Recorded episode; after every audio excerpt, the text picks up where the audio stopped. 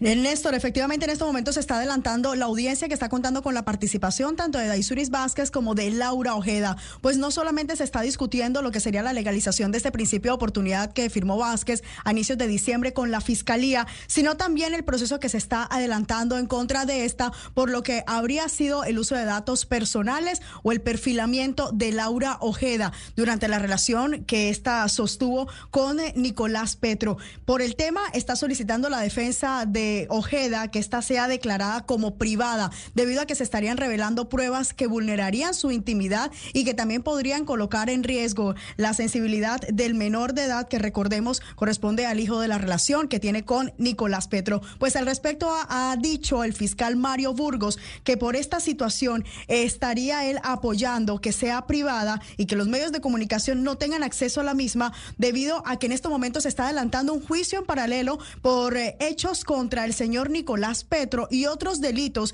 que dice el fiscal están pronto a imputar y a solicitar medida de aseguramiento. Se refiere en este caso a cargos por temas de contratación pública en lo que habría sido unos contratos que habría celebrado a través de fundaciones con la gobernación del Atlántico mientras este se desempeñaba como diputado de la Asamblea Departamental. Al respecto no entregó más detalles el fiscal Burgos, sin embargo indicó que también habrá nuevos cargos contra Dai Vázquez es en medio de lo que habría sido este perfilamiento mm. contra Ojeda. La audiencia sigue desarrollándose en estos momentos y aún no se ha declarado si será privada o si seguirá abierta a los medios.